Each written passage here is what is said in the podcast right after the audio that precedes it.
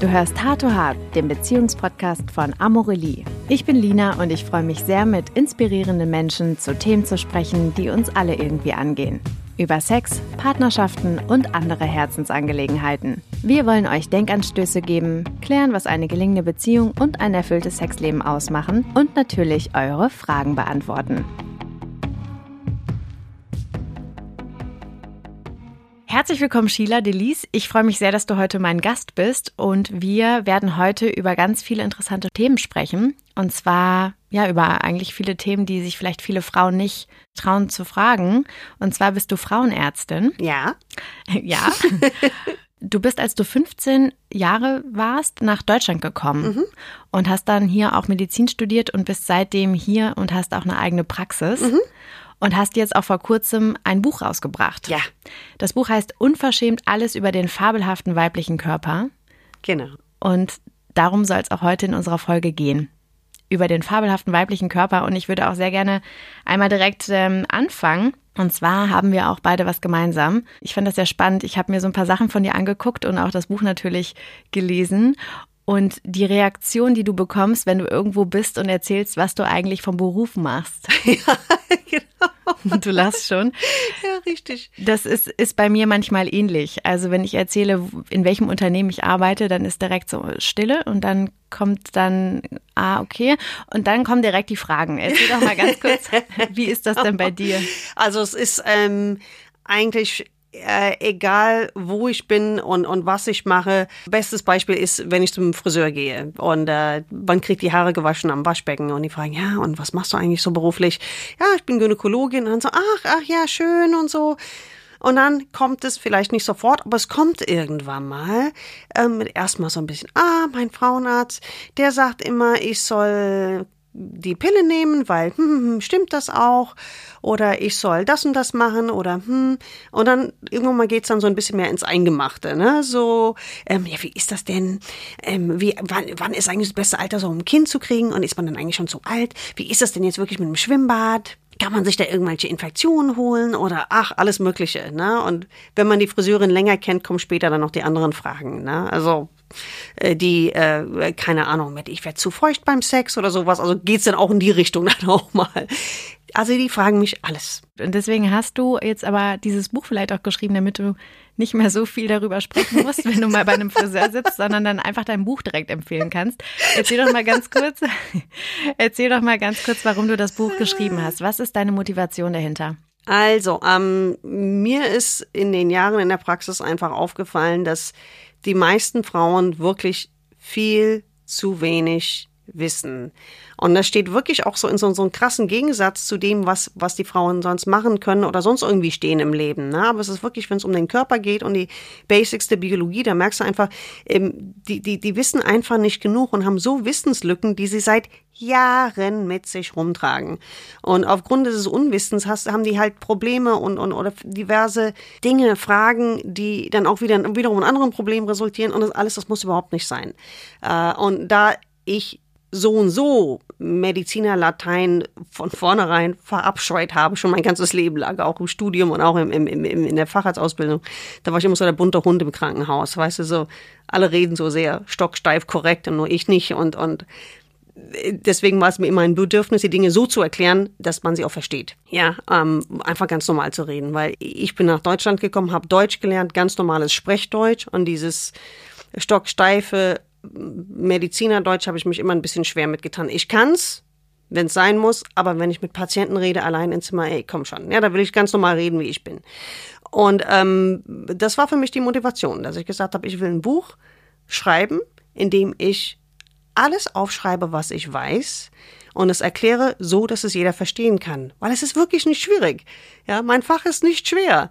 Und es gibt keinen Grund, warum du nicht das wissen sollst, was ich weiß, warum du das nicht auch lernen kannst. Ja, weil wenn du weißt, was ich weiß, und du kommst zu mir und du hast das und das Problem und du kannst schon sagen, pass mal auf, ich habe ähm, das und das schon ausprobiert, schließ bitte aus, dass es Möglichkeit C ist. Und ich sage, yes, ja, es ist ein viel, viel leichteres Miteinander. Es ist dann auch für dich leichter, weil du weißt, spätestens jetzt ist der Zeitpunkt zum Arzt zu gehen. Und alles vorher weiß ich so ein bisschen aus meiner kleinen Trickkiste, was ich vielleicht in dem Buch nachgucken kann, was ich machen kann. Also jetzt zum beispielsweise. Jetzt habe ich viel ausgeholt, aber. Diese Motivation, die du jetzt gerade beschrieben hast, finde ich sehr, sehr gut, weil wir von Amorelie natürlich auch versuchen aufzuklären. Also das ist mhm. ja, wenn ich das jetzt so raushöre, vor allen Dingen deine Mission, dass, dass du mit diesem Buch aufklären möchtest. Richtig. Also vielleicht nochmal von ganz unten, wenn man so mag, weil ja wirklich so grundlegende Dinge einfach oftmals wirklich nicht irgendwie, also was das Wissen angeht, nicht da sind. Mhm. Und genau das machen wir ja auch. Und deswegen finde ich das umso schöner, dass du heute da bist und wir gemeinsam auch noch ganz viele Fragen klären können und hoffentlich auch ein paar Mythen aufdecken können. Und ähm, gut, ja. eine Patientin, das fand ich ganz äh, interessant, in deinem Buch habe ich gelesen, nannte dich oder nennt dich Jamie Oliver der Gynäkologie. Ja, das war genau, das war ganz toll, als sie mir das gesagt hat. Was ich, meint sie denn damit? Erklär das doch mal ganz kurz. Ich habe, sie hatte mich gefragt, ähm, wie wird die Spirale eingelegt? Und ähm, ich habe gesagt, ja, und dann nimmt man sie Instrumento, und dann nimmt man so ein bisschen Desinfektionsmittel und dann zwischt man damit ein bisschen rum in der Vagina und so weiter und ist vielleicht ein bisschen kalt und dann ist es gleich vorbei. Und so. Da hat sie so gelacht, hat gesagt, du redest wie Jamie Oliver. Du bist eigentlich Jamie Oliver der Gynäkologie. da habe ich gesagt, ach, das war für mich so ein Riesenkompliment. Weil Jamie Oliver ist für mich stellvertretend für den Mensch, der äh, Kochen in jede Küche gebracht hat, äh, fern von Paul Bocuse oder irgendwas Kompliziertes und einfach gesagt hat, pass mal auf, gutes Essen ist einfach. Was ein Chefkoch kann, kannst du auch. Und das war so ein bisschen, dass ich gedacht habe, ja, eigentlich, das ist mein Ding. Ne? Das, was ich kann, kannst du auch. Und wir erklären es einfach so, dass du direkt deine Werkzeuge mit an die Hand kriegst. Wir wollen jetzt ein paar Fragen und Mythen klären und ich würde mich sehr gerne so ein bisschen ähm, über den weiblichen Körper hin über, Sex und dann ganz zum Schluss gerne auch nochmal zu Fragen nähern, die mhm. wir vielleicht, also die wir Frauen uns nicht trauen, vielleicht unserer Frauenärztin zu stellen. Mhm. Wir haben da auch so eine kleine Umfrage gemacht intern, beziehungsweise auch bei Instagram haben dazu aufgerufen, uns einfach mal Fragen zu schicken. Mhm. Und da sind sehr interessante Sachen bei rausgekommen. Mhm, das würde ich mir aber sehr gerne bis zum Schluss aufheben. Okay. Du fängst ja an in deinem Buch und erklärst ja auch erstmal, dass generell der weibliche Körper nicht so aufgeklärt ist. Oftmals, das kennen wir auch vielleicht aus der Schule, mhm. der wird dann irgendwie am Rande behandelt. Richtig. Und ähm, oftmals liegt dann der Fokus auf, auf dem männlichen Körper beziehungsweise auf sehr grundlegenden Dingen. Mhm. Wir nähern uns jetzt mal dem ersten Teil und zwar dem weiblichen Körper. Und wir wissen, dass relativ wenig Wissen über den weiblichen Körper bisher existiert und deswegen wollen wir das auf jeden Fall ändern. Und mir ist es ganz wichtig, an dieser Stelle so ein paar Fragen und Mythen direkt mal zu klären. Und du selbst nennst dich professionelle Vulva-Begutachterin. genau. Das finde ich ähm, ist eine sehr schöne Jobbezeichnung. Und umso wichtiger finde ich es, dass wir uns jetzt erstmal mit generellen Mythen befassen mhm. und jetzt ein paar Fragen vielleicht mal klären und auch aus deiner Perspektive mal so ein paar äh, Fragen irgendwie auf den Tisch bringen, die Patientinnen dir stellen. So, und da fangen wir jetzt erstmal direkt an mit der Vulva versus Vagina Diskussion. Erklär doch mal, was ist mhm. da der Unterschied? Genau, also das ist, die Frauen kommen meistens nicht direkt mit dieser Frage in der Praxis, sondern die kommen mit etwas, mit einer Frage in die Praxis, die auf einem grundlegenden Missverständnis beruht. Bestes Beispiel wirklich Vagina, Vulva, dass die nicht wissen, was ist die Vagina, und was ist die Vulva? Die denken, alles ist irgendwie die Vagina und was außen ist, nennen sie auch Vagina. Und in diesem Zusammenhang auch mit, mit Geschlechtsverkehr, also mit Sex, äh, Geschlechtsverkehr, also mit Sex, dass man, dass sie sagen, ich kann vaginal zum, nicht zum Orgasmus kommen oder ich kann nicht zum Orgasmus kommen. Und was sie meinen ist, ich kann vaginal nicht zum Orgasmus kommen ohne klitorale Stimulation. Und ähm, da ist es sehr wichtig, einfach zu erklären, äh, dass unsere sexuellen äh, Stimulatoren äh, größtenteils sich außerhalb befinden, in der Klitoris, um die Klitoris, diese Geschichten. Aber ein, ein, ein Fehler grundsätzlich in der deutschen Sprache, und nicht nur in der deutschen Sprache, in auch in Englisch ist auch das Problem, ähm, ist, dass das Wort Vulva praktisch fast nicht existiert im gängigen Vokabular der Menschen, der Frauen und der Mädels so und so nicht ähm, sondern das heißt alles einfach die Vagina. Es wird das alles außen wird negiert. Warum? Weil, das ist eigentlich, äh, der Hammer Aristoteles hat gesagt, wir müssen das Organ benennen nach der für ihn sichtbare oder logische Funktion, nämlich als Aufenthaltsort des Penis. Und deswegen Vagina fertig. Das ist ja für, für Scheide im Prinzip, ne? also wo das, das Schwert reinkommt. Ich mache jetzt Anführungsstrichen Schwert reinkommt deswegen ist so ein bisschen auch dieses Missverständnis auch mit der Sexualität, dass viele denken, dass die weibliche Sexualität ein Negativabdruck sein muss von der, von der männlichen Sexualität. Und das ja auch genauso funktioniert. Das also quasi, und der Mann denkt das ja auch. Der denkt ja, weil die Spitze von seinem Penis ja mega monster sensibel ist, dass das Ende von der Vagina mega monster sensibel ist, also ganz tief drin, wo der Tampon steckt. Jetzt wissen wir, du weißt es, ich weiß es, da spüren wir nichts. Deswegen stecken wir den Tampon so weit rein, bis wir nichts mehr spüren. Da hinten ist nichts. Aber geh auf die Straße und frag die Männer und die sind alle die Überzeugung, ganz hinten ist es für die Frau super toll. Und deswegen ist es ja auch beim Sex bei vielen Männern ja auch so, dass sie denken, je tiefer und weiter die ihn reinstecken, desto besser ist es für uns. Aber das ist es eigentlich nicht weil wir anders aufgebaut sind. Also nochmal, um zu deiner Frage zurückzukommen, was ist eins der, der Missverständnisse, welche Frage kommt häufig, ist wirklich, ähm, ich kann nicht kommen und so weiter, weil sie grundsätzlich den Aufbau nicht verstehen, was ist Vulva, was ist Vagina, was, welche wichtigen Teile sind in der Vulva und dass die Hauptmusik eigentlich in der Vulva, sprich in der Klitoris, spielt. Ne? Da spielt die Musik.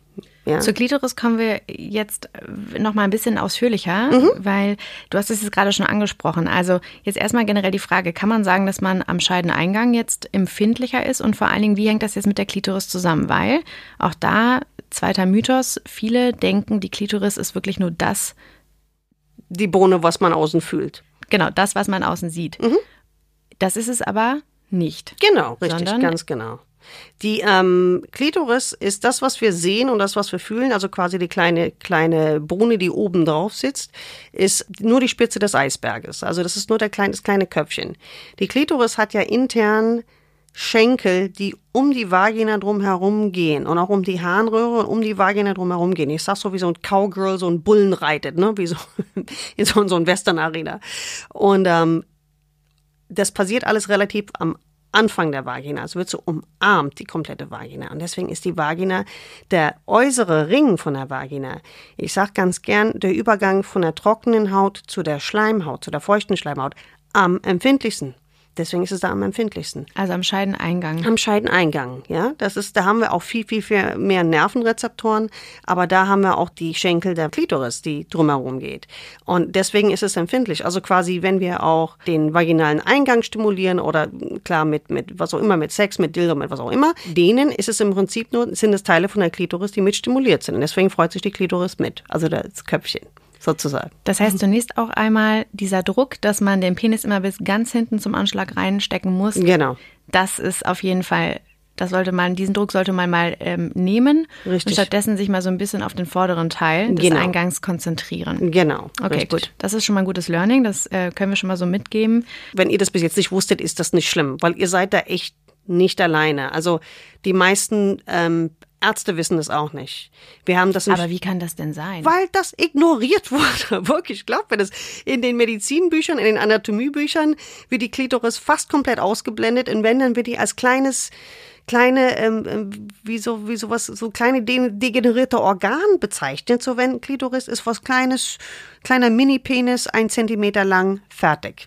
Und das ist ja eigentlich auch total absurd, wenn man sich überlegt, dass ich mit meinen Fragen vielleicht mal zum Frauenarzt gehe oder zur Frauenärztin mhm. gehe und selbst die dann im Zweifel gar nicht genau wissen, wie dann eigentlich die Klitoris aufgebaut ist, beziehungsweise richtig. wie sie eigentlich äh, funktioniert. Richtig, richtig. Okay. Und das lernst du auch nicht in der Facharztausbildung, das lernst du auch nicht im Krankenhaus. Ich habe mich vor einigen Jahren angefangen, auch mit diesen Themen zu beschäftigen und hab, bin auf, auf Kongresse und auch in, international auch in, auf große Fortbildung gegangen und habe da das erst auch wirklich, wirklich gelernt. Na, wirklich gelernt und wirklich, und da gab sogar für mich als gestandene, erfahrene Gynäkologin Aha-Momente, wo ich gesagt habe, oh mein Gott, und oh mein Gott, redet keiner drüber, ne? Oh mein Gott, warum ist es so, dass, ähm, tut mir leid, dass ich jetzt so gerade einsteigen muss, aber weil mich das wirklich so, ich mich jetzt gerade daran erinnere, weil ich mich wirklich denke, wirklich denke so, wow, wie konnte das die ganzen Jahre sein?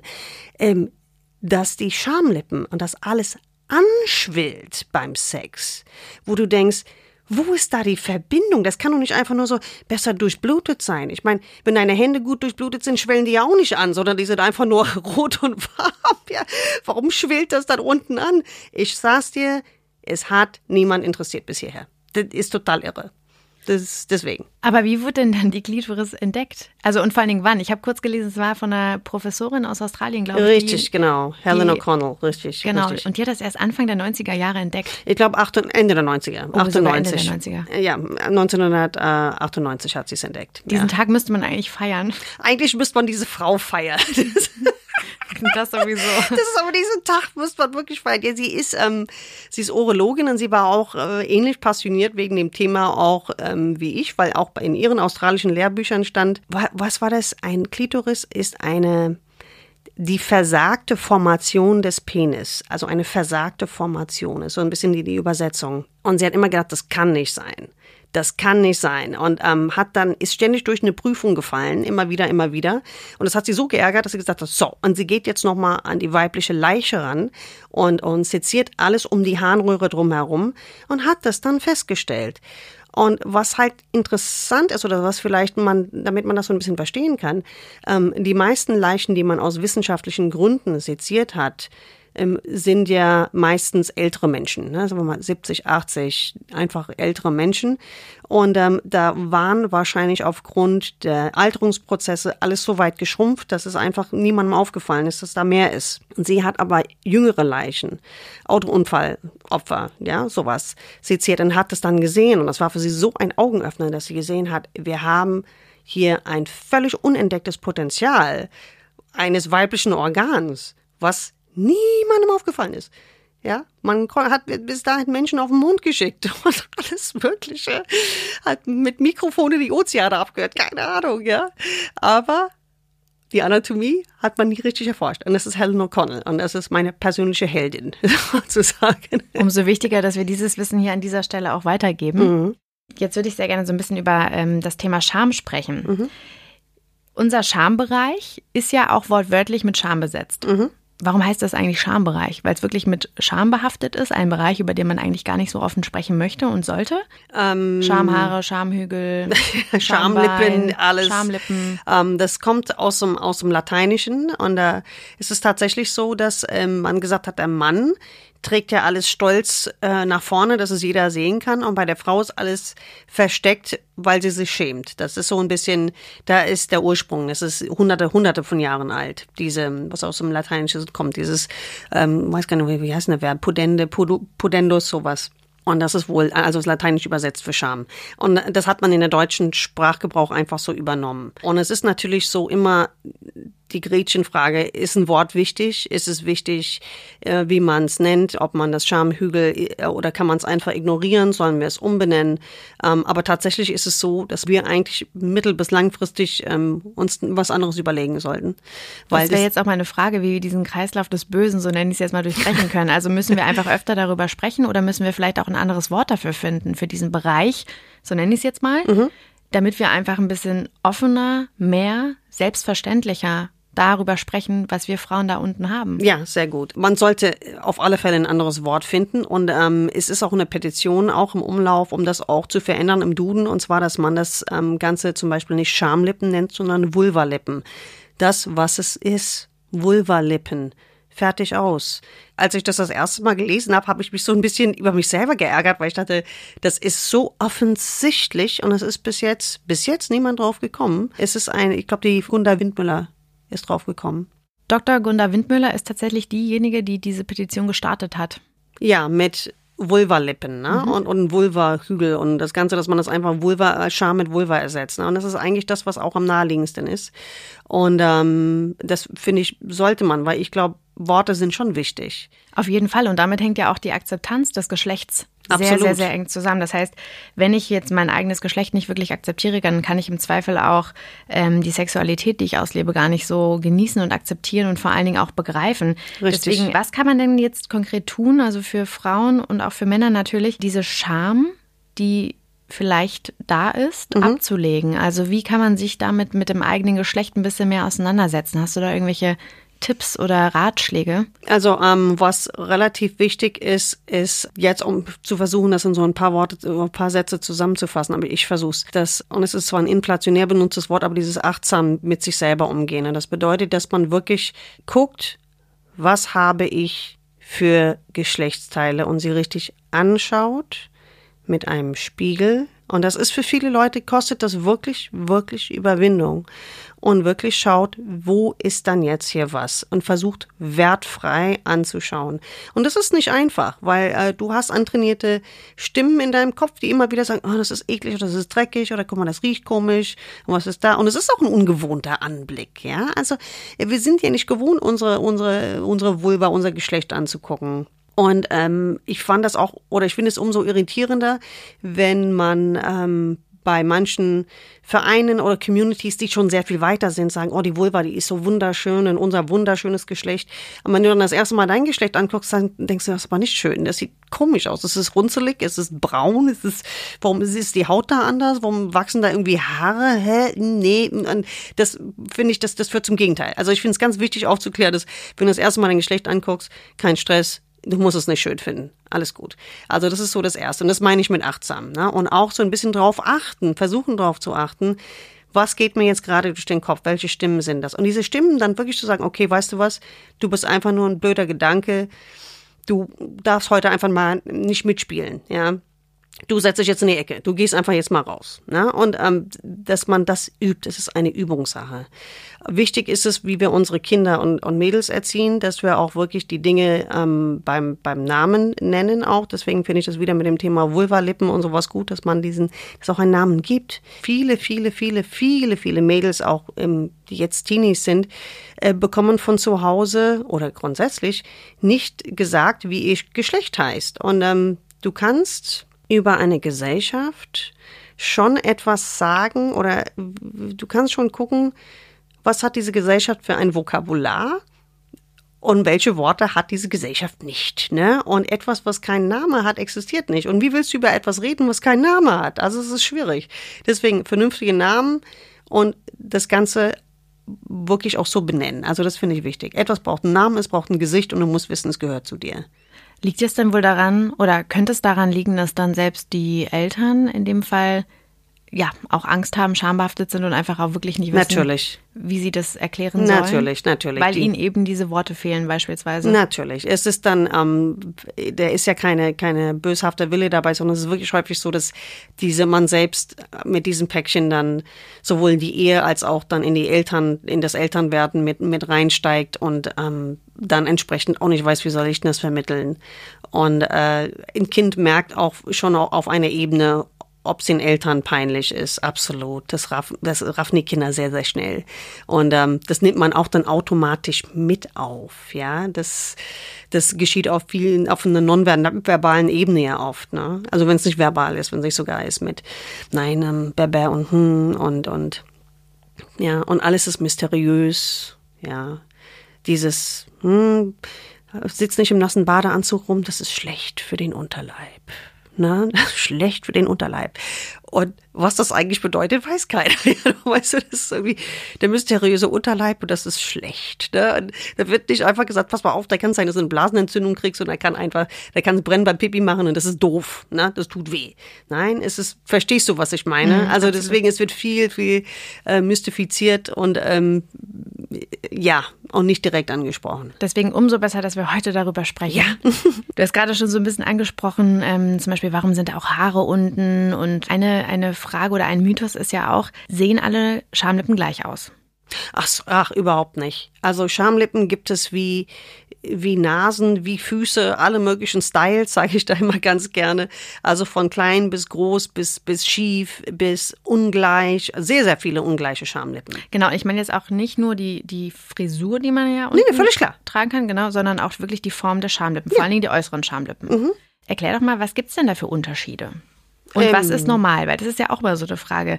Habe ich normale Schamlippen? Mhm. Woher weiß man, was normal ist und was nicht in dem Kontext? Also es ist natürlich schwierig, weil man braucht natürlich den Vergleich. Ne? Ähm, normal ist erstmal das, was, was gesund ist, aber woher kann ich das selbst überprüfen?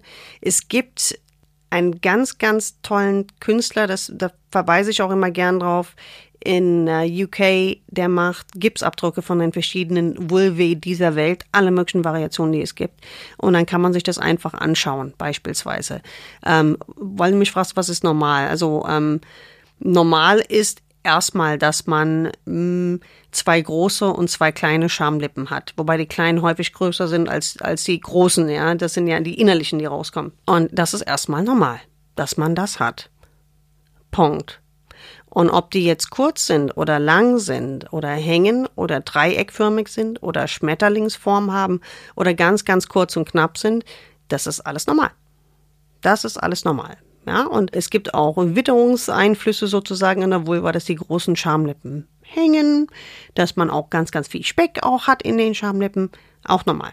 Und es gibt auch, dass sie ganz, ganz wenig Speck haben und ganz, ganz flach anliegen. Auch normal. Alles das heißt, normal. sind die Schamlippen auch ein Fettspeicher? Also die großen Schamlippen spreche ich von, wo die Haare drauf wachsen. Ne? Mhm. Ne? Das ist ja klar. Die können auf alle Fälle speckig, also einfach speckig rund prall sein und die können aber auch flach da liegen. Also das ist auch, das ist alles normal. Ne? Okay, wieder was gelernt. Okay. Deswegen einfach mal angucken und gucken. Genau, richtig. Also ich, ich würde auch jeder raten, geh erstmal davon aus, dass du normal aussiehst. Ne? Das ist, ist ähm, sieht nicht aus wie ein Playboy. Niemand sieht aus wie ein Playboy. Ich glaube nicht mal die Playboy-Models aussehen wirklich in echt wie ein Playboy.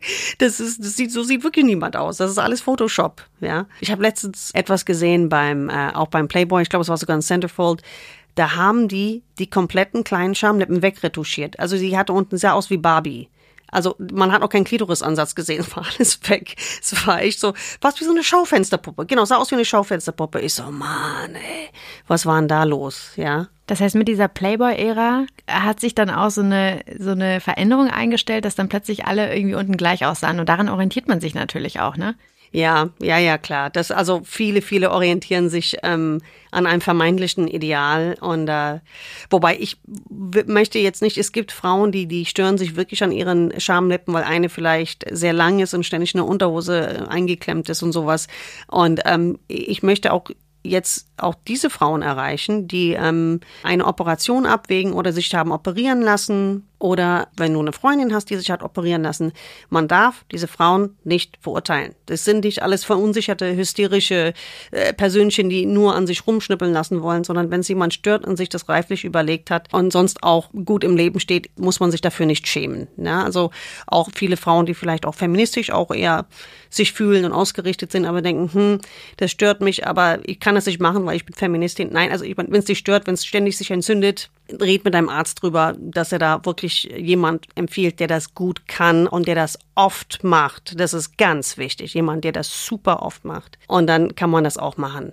Also, weil diese Frauen sind dann auch wirklich hinterher dann auch happy. Also, verstehst du, ich will jetzt nicht irgendwie sagen, oh, wer sich operieren lässt, ist doof, das ist Quatsch, das will ich nicht sagen.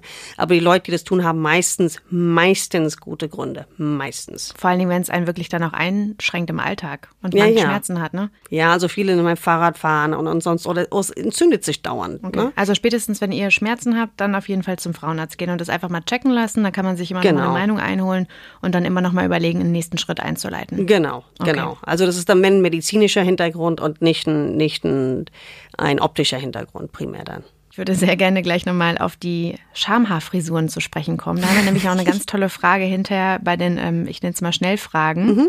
Ähm, deswegen würde ich das sehr gerne noch einmal zurückstellen. Und jetzt einmal gerne über das Thema Sex und Orgasmus mhm. sprechen. Und zwar geht es ja, wenn wir um Sex sprechen, oftmals um die Sexualität beim Mann, die ja auch relativ leicht ersichtlich ist, dadurch, dass der Mann einen Penis hat. Das heißt, man sieht das äußere, man sieht das Geschlechtsorgan. Mhm. Bei Frauen ist das anders. Bei Frauen mhm. muss man ein bisschen mehr Arbeit investieren, um das mhm. überhaupt zu fühlen, zu spüren und mhm. zu sehen. Und, und ähm, genau.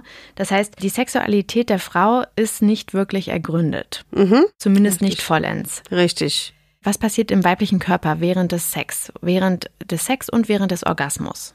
Ähm, also wir haben ja verschiedene Erregungsphasen. Also Herzschlag geht hoch, die Durchblutung im kleinen Becken um die Vagina herum nimmt zu, die Feuchtigkeit fängt an sich zu bilden in der in der Vagina. Und zwar wird da, ähm, was viele Leute nicht wissen, das sind nicht zwingend jetzt irgendwelche Drüsen, sondern es ist einfach durch die erhöhte Durchblutung der Vagina wird Feuchtigkeit durch die Wände hindurch gepresst. Und das ist unsere natürliche Feuchtigkeit. Ähm, also das ist kein Urin, wie vielleicht manche denken. Das ist was, das ist was völlig anderes. Also ich meine, ich spreche einfach davon, wenn man hm, mit seinem Mann oder wie auch immer rumknutscht, rummacht und, und feststellt, hm, Höschen ist nass, man ist nass. Also das ist ganz normal, man wird nass.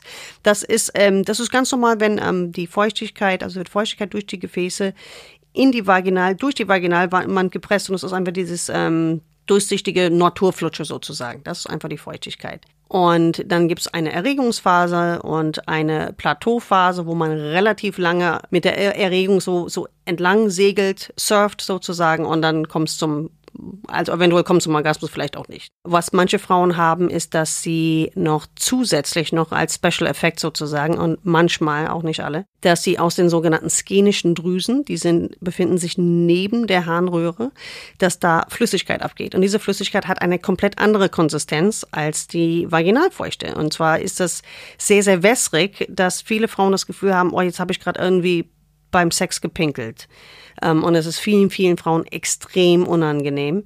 Und weil die sagen, es entstehen größere Flecken oder, oder der Partner denkt, ich habe jetzt hier irgendwie jetzt hier mir in die Hose gemacht oder beziehungsweise hier, hier aufs Bett gemacht, wie auch immer. Und es sind tatsächlich, ist es einfach nur ein weiterer Aspekt der Sexualität, den manche Frauen haben, dass äh, sie um diese, um die Harnröhre, die skenischen Drüsen recht aktiv sind. Die skenischen Drüsen sind aus dem Embryologischen her gesehen das Pendant zur männlichen Prostata. Also da ist Gewebe quasi, was ähnlich ist wie das, was der Mann hat. In der Prostata haben wir in einer kleinen Miniform um die Harnröhre herum. Und das ist super, super spannend, wenn man anfängt, sich mit diesem Thema zu beschäftigen, weil man sieht, Männer und Frauen haben alle die gleichen Baubestandteile. Die sind nur alle anders zusammengesetzt. Es ist total, es ist total der Flasher, wenn man das das erste Mal wirklich so begreift, ja. Und dann, dann verstehst du auch, Ach so, deswegen haben Männer ja auch Brustwarzen, die sie eigentlich nicht brauchen, weil sie nie ein Kind stillen werden, stimmt's? Hm. Und deswegen haben wir auch Prostatagewebe in Form von den skenischen Drüsen, die also quasi um die Harnröhre drumherum angeordnet sind. Und ähm, das Ganze nennt sich dann im Fachjargon dann Squirten oder einfach weibliche Ejakulation. Und, das ist das, wenn man, du hast jetzt gerade über die verschiedenen Phasen Richtig. im Orgasmus gesprochen. In welcher Ja. Phase ist das denn? Die, Weib die weibliche Ejakulation kommt nicht zwingend synchron mit dem eigentlichen Orgasmus. Kann, muss nicht. Kann vorher auch einfach auftauchen. Beim Sex, beim Rummachen. Ja. Also das ist nicht so wie beim Mann. Wenn der Mann Richtig. kommt, dann sieht man das, dann ejakuliert der Mann. Bei Frauen kann es vor dem Orgasmus kommen, während des Orgasmus oder Richtig. vielleicht auch erst danach. Auch sogar danach, genau, gibt's auch. Sagt aber auch nichts über die Qualität des Orgasmus aus. Und das ist auch, finde ich, wichtig auch für die männlichen Zuhörer, weil die oftmals glauben, dass eine Frau, die auch noch abspritzt, dass es noch besonders geil war. Und das ist eigentlich, das sagt, tut es nicht aus. Das ist einfach nur ein, ein Nebeneffekt. Ganz einfach. Kann man denn auch squirten, wenn man keinen Orgasmus hat? Ja, klar. Ja, klar. Das ist einfach nur ein Abgehen dieser Flüssigkeit. Und äh, das hat, das hängt damit nicht zusammen. Also die beiden, diese beiden Ereignisse können auch völlig unabhängig voneinander entstehen. Okay, wieder was gelernt. ich sitze hier die ganze Zeit und gucke und nicke und höre dir sehr interessiert zu.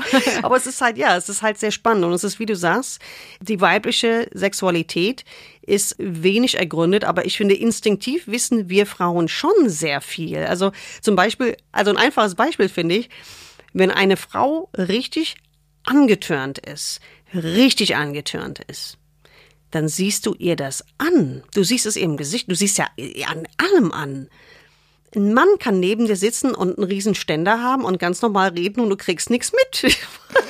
Ja.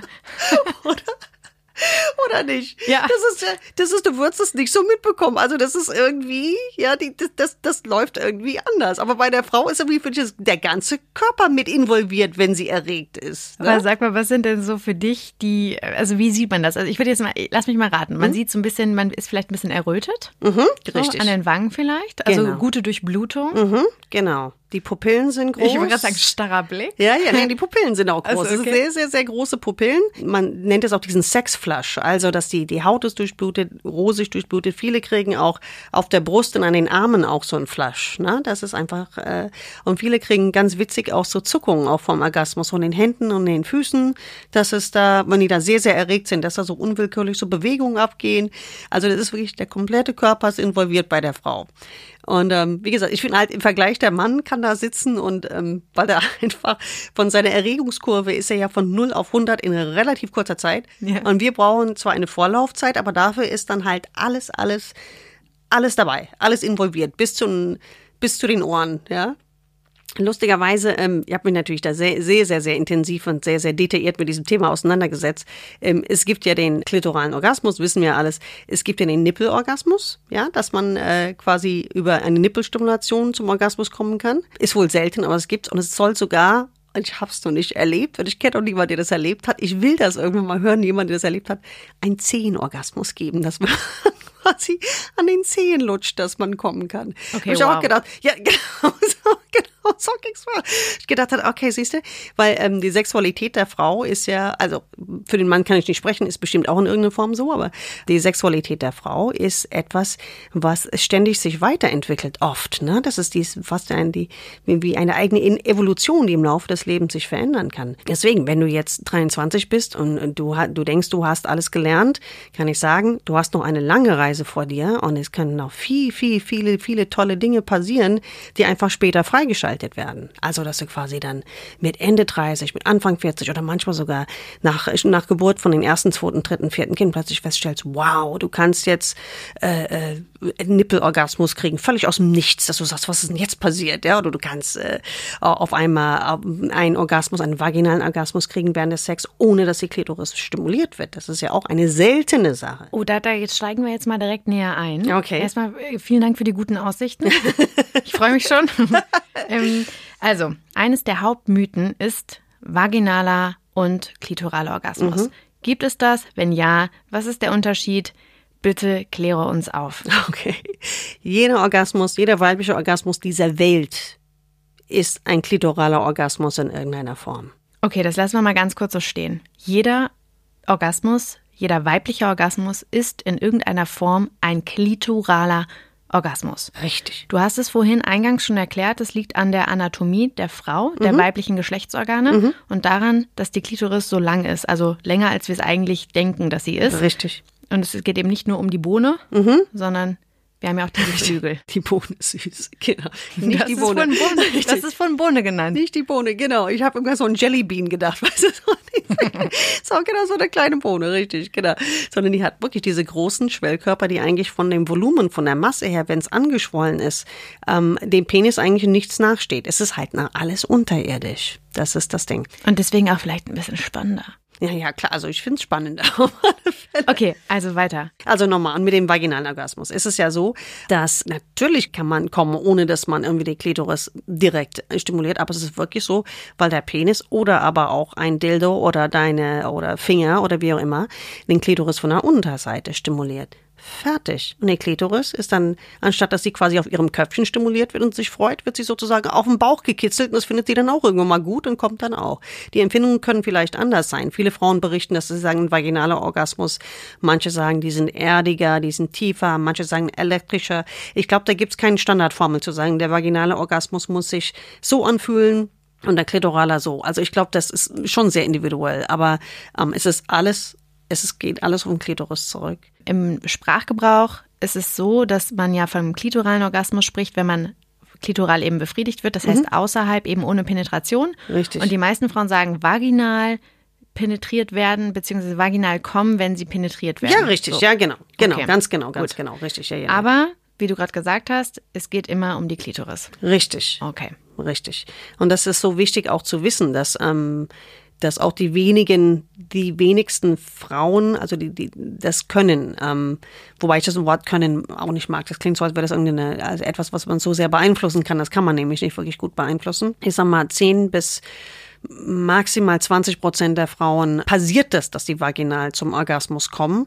Und auch die, die vaginal zum Orgasmus kommen, also ohne Stimulation von außen, tun das auch nicht jedes Mal zuverlässig. Ne? Viele sagen, ja, bei mir klappt es jedes Mal, aber es gibt auch viele, die sagen, klappt mal und dann klappt es nicht und dann manchmal kein Stress. Ganz, ganz wichtig. Also die meisten Frauen brauchen, wenn sie Sex haben, wenn sie vaginal penetriert werden vom Penis, zusätzlich noch eine klitorale Stimulation von außen. Also, dass sie selber anfasst, dass er anfasst, dass man irgendwas nettes, kleines, vibrierendes dran hält, zum Beispiel während des Sex. Aber das ist kein Versagen. Das ist keine Behinderung. Also heißt nicht, dass du defekt bist. Das heißt einfach nur, du bist normal. Ja? Weil du hast deinen Phallus außen, wie der Mann das auch hat. Der hat's ja, wenn du so guckst, wo ein Klitoris sitzt am Körper, der sitzt eigentlich genau da, wo ein Penis anfängt. Weißt du, was ich meine? Ja. Na? Kannst du dir gerade so vorstellen. Ja, eben. Und deswegen, also ähm, der normale menschliche Coitus ist, so für die Fortpflanzung, richtig dufte. Richtig super. Die ist aber nicht dafür gedacht, uns zum Orgasmus zu bringen. Da hat die Natur sich ausgedacht, nö, wir müssen alles an der Frau stimulieren, alles, die ganze Frau in ihrer kompletten Ganzheit beachten und würdigen und bespielen, damit es klappt. Okay, also es geht um den weiblichen Orgasmus. Richtig. Der normale Akt ist nicht dafür gemacht, dass Frauen zum Orgasmus kommen. Richtig. Okay.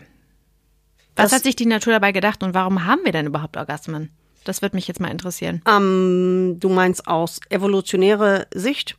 Das ähm, gibt es nur Theorien. Also ähm, eine beliebte Theorie ist, dass es heißt, ja, es hilft beim Befruchten, es hilft beim Schwangerwerden, tut es nicht. Das ist, äh, das stimmt nicht. Also du kannst ja schwanger werden, ob du zum Orgasmus kommst oder nicht. Das äh, wissen wir ja mittlerweile. Man vermutet, dass es einfach aus der logischen Konsequenz ist, wieder mit diesem, mit diesem Fakt, dass Männer und Frauen bauidentisch sind. Das bedeutet, die Leitungsbahnen, die Nervenbahnen, die beim Mann existieren für einen Orgasmus, ja, damit er seinen Samen los wird, sein DNA weiter verteilt, dass diese Nervenbahnen genauso bei der Frau auch angelegt sind und entsprechend aktiviert werden. Und das ist alles. Ja, genau derselbe Grund, warum Männer Brustwarzen haben. Warum haben Männer Brustwarzen? Die können keine Kinder stillen. Die sind aber auch, haben auch empfindliche Strukturen auch, ne? Also viele Männer sind ja an der, an der Brustwarze auch sexuell auch erregbar. Ich habe mir hier nochmal aus deinem Buch ein Zitat zum Thema Orgasmus rausgeschrieben. Und zwar, du schreibst, ein Orgasmus ist nichts, was man tut, sondern was man mit sich geschehen lässt. Richtig. Was meinst du damit? Ich würde gerne noch mal ganz kurz auf diesen Druck auch zu sprechen kommen. Richtig. Weil du gerade meintest, man kann kommen, man kann nicht kommen und man muss nicht kommen und man muss sowieso nichts. Aber dieser Druck, einen Orgasmus vermeintlich zu haben, diesen, diesen Mythos wollen wir jetzt auch mal ganz kurz aufklären. Richtig, richtig. Also der, ähm, du musst, also ein Orgasmus geschieht mit einem. Du kannst nicht einen Orgasmus von einem Kopf her erzwingen. Du kannst nicht von einem Kopf her das steuern. Du kannst versuchen, alles, dein Körper in den richtigen Kontext und auf den richtigen Weg dahin zu bringen, dass das von alleine geschieht. Aber du kannst es nicht machen. Und das ist wichtig. Es ist ja ein Loslassen. Es ist ein sich auf die Sache einlassen. Und in dem Kontext ist es sehr wichtig, dass man Menschen, die versuchen zu kommen, sind häufig beim Sex sehr in der Selbstbeobachtung. Ne? So, jetzt muss ich das, jetzt mache ich das, jetzt mache ich das. Und ähm, das, wenn man sich selbst zu sehr beobachtet, kommt man nicht. Das geht einfach nicht, weil das muss man versuchen auszuschalten. Es gibt Techniken, um das zu lernen, dass man versucht, die Selbstbeobachtung auszuschalten. Dazu gehört zum Beispiel, dass man in anderen Situationen sich selber bewusst beobachtet, sagt so, jetzt atme ich ein, jetzt atme ich aus und dann sagt, okay, jetzt beobachte ich mich selber nicht mehr. Es ist ein Training, ja, aber das ist, das ist ein Ding, was, was sehr wichtig ist. Es passiert einen. Und auch ganz wichtig ist auch, ob du kommst oder nicht kommst, ist völlig Wurst. Es ist nur so eine große Sache, wie du selber draus machst. Und das ist für viele, auch für mich immer noch, ich werde dieses Jahr 50, es ist eine lebenslange Aufgabe, dass du immer wieder sagst, okay, dann kommst du halt heute nicht, dann ist es halt so. Ne? Kommst du halt morgen oder, oder nachher. Kommst du heute nicht, kommst du morgen. Irgendwann kommt man Genau, schon. genau. Aber, der, aber äh, der Sex beziehungsweise der Orgasmus und der Druck, also sagen wir nochmal anders, der Sex findet zwischen den Ohren statt, also im Kopf. Das heißt, man Mhm. kann mit dem Kopf nicht alles steuern, aber man kann sich zumindest schon im Kopf vornehmen, frei zu machen und das überträgt sich dann auch wiederum auf den Körper und auf den, auf den Akt. Richtig, richtig, richtig. Also man muss sich wirklich so drauf einlassen, wie man quasi in einen Kinofilm geht und das einfach mal, äh, einfach da sitzt und sich einfach mal von den Bildern berieseln lässt und die Geschichte in sich aufnimmt. Wenn du im Kino sitzt, sitzt du auch nicht da und sagst, ich sitze auf diesem Stuhl, jetzt, ähm, jetzt gehe ich auf die rechte Lehne, jetzt gehe ich auf die linke Lehne, jetzt lehne ich mich zurück, der Stuhl ist unbequem. Wie viele Leute haben schon in diesem Stuhl vor mir gesessen? Hat überhaupt einer sauber gemacht? Verstehst du? Das ist, du musst dich auf den Film einlassen. So ist es beim Sex. Du musst dich auf den Sex einlassen und versuchen, den Rest um dich herum zu vergessen. Es ist eine Übung und es klappt nicht immer, gerade nicht, zum Beispiel, wenn du das erste Mal mit jemandem im Bett bist, um Gottes Willen. Das geht ja überhaupt. Also, das ist, das ist dann schon schwierig, ja. Da stehen dann erstmal andere Dinge im Vordergrund. das ist klar. Da macht man sich Sorgen mit, oh, ich mir die Beine rasiert. Verdammt. Das, aber das ist klar. Ich denke, das ist auch ganz normal und darum geht's ja nicht, ne? sondern Partnerschaften, also in den, in den äh, eingespielten Beziehungen und sowas. Ne? Ich denke, darum geht's uns ja jetzt hier. Sheila, ich habe hier noch ganz viele andere Fragen auf meinem Zettel stehen mhm. und die Schnellfragen und Zuschauerfragen, die ich angeteased habe, ich glaube, das kriegen wir alles gar nicht mehr hin und ich würde dem Ganzen auch ein bisschen mehr Ruhe und Zeit geben. Deswegen mhm. schlage ich jetzt vor, machen wir einfach einen zweiten Teil. Mhm. Oh ja, sehr gern. Und besprechen diese vielen anderen Fragen, die mhm. wir noch haben, mhm. einfach in der nächsten Folge. Sehr schön. Und deswegen möchte ich mich an dieser Stelle schon mal ganz herzlich bei dir bedanken für diesen wunderbaren Input. Ich habe ganz viele Sachen mitgenommen mhm. und das glaube, freut mich. Äh, ja, und ich hoffe auch wirklich, dass ganz viele Hörerinnen und Hörer diese Sachen auch mitnehmen. Und bin sehr gespannt auf den zweiten Teil mit dir. Deswegen an dieser Stelle erstmal ein ganz herzliches Dankeschön. Ja, sehr gern geschehen. Also bin sehr gerne hier. Es ist sehr schön. Du erklärst es auch sehr toll. Dankeschön. Und auch wirklich, wie du, wie du sagst, also auch wie man im Buch liest, sehr eingängig und einfach sehr, so wie wir sprechen. Ach, so wie, danke, ja. Das ist, das ist mein Ziel. Ne? Ohne medizinisches, medizinisches Blabla wollte ich schon sagen, aber ja, schon klar. ohne medizinische Fachtermina finde ich ja, total gut. Ist super, danke. Das ist ja auch meine Mission. Ne? Das ist, weil das ist das, was ich sage. Es ist nicht schwer. Man muss es einfach nur richtig erklärt bekommen. Das ist alles. Deswegen freue ich mich und ich freue mich auch, wenn ihr da draußen auch das nächste Mal beim zweiten Teil einschaltet, wenn ich mit Sheila über weitere Mythen und Themen und Fragen rund um die weibliche Sexualität, Orgasmen und Sex und so weiter spreche. Ihr könnt uns natürlich auch sehr gerne eure Fragen und Anregungen schicken an podcast.amorelli.com und uns natürlich auch sehr gerne abonnieren auf iTunes, Spotify und Soundcloud. Ich freue mich sehr von euch zu hören und wünsche euch, wo auch immer ihr seid, einen wundervollen Tag. Ganz lieben Dank und bis zum nächsten Mal. Eure Lina.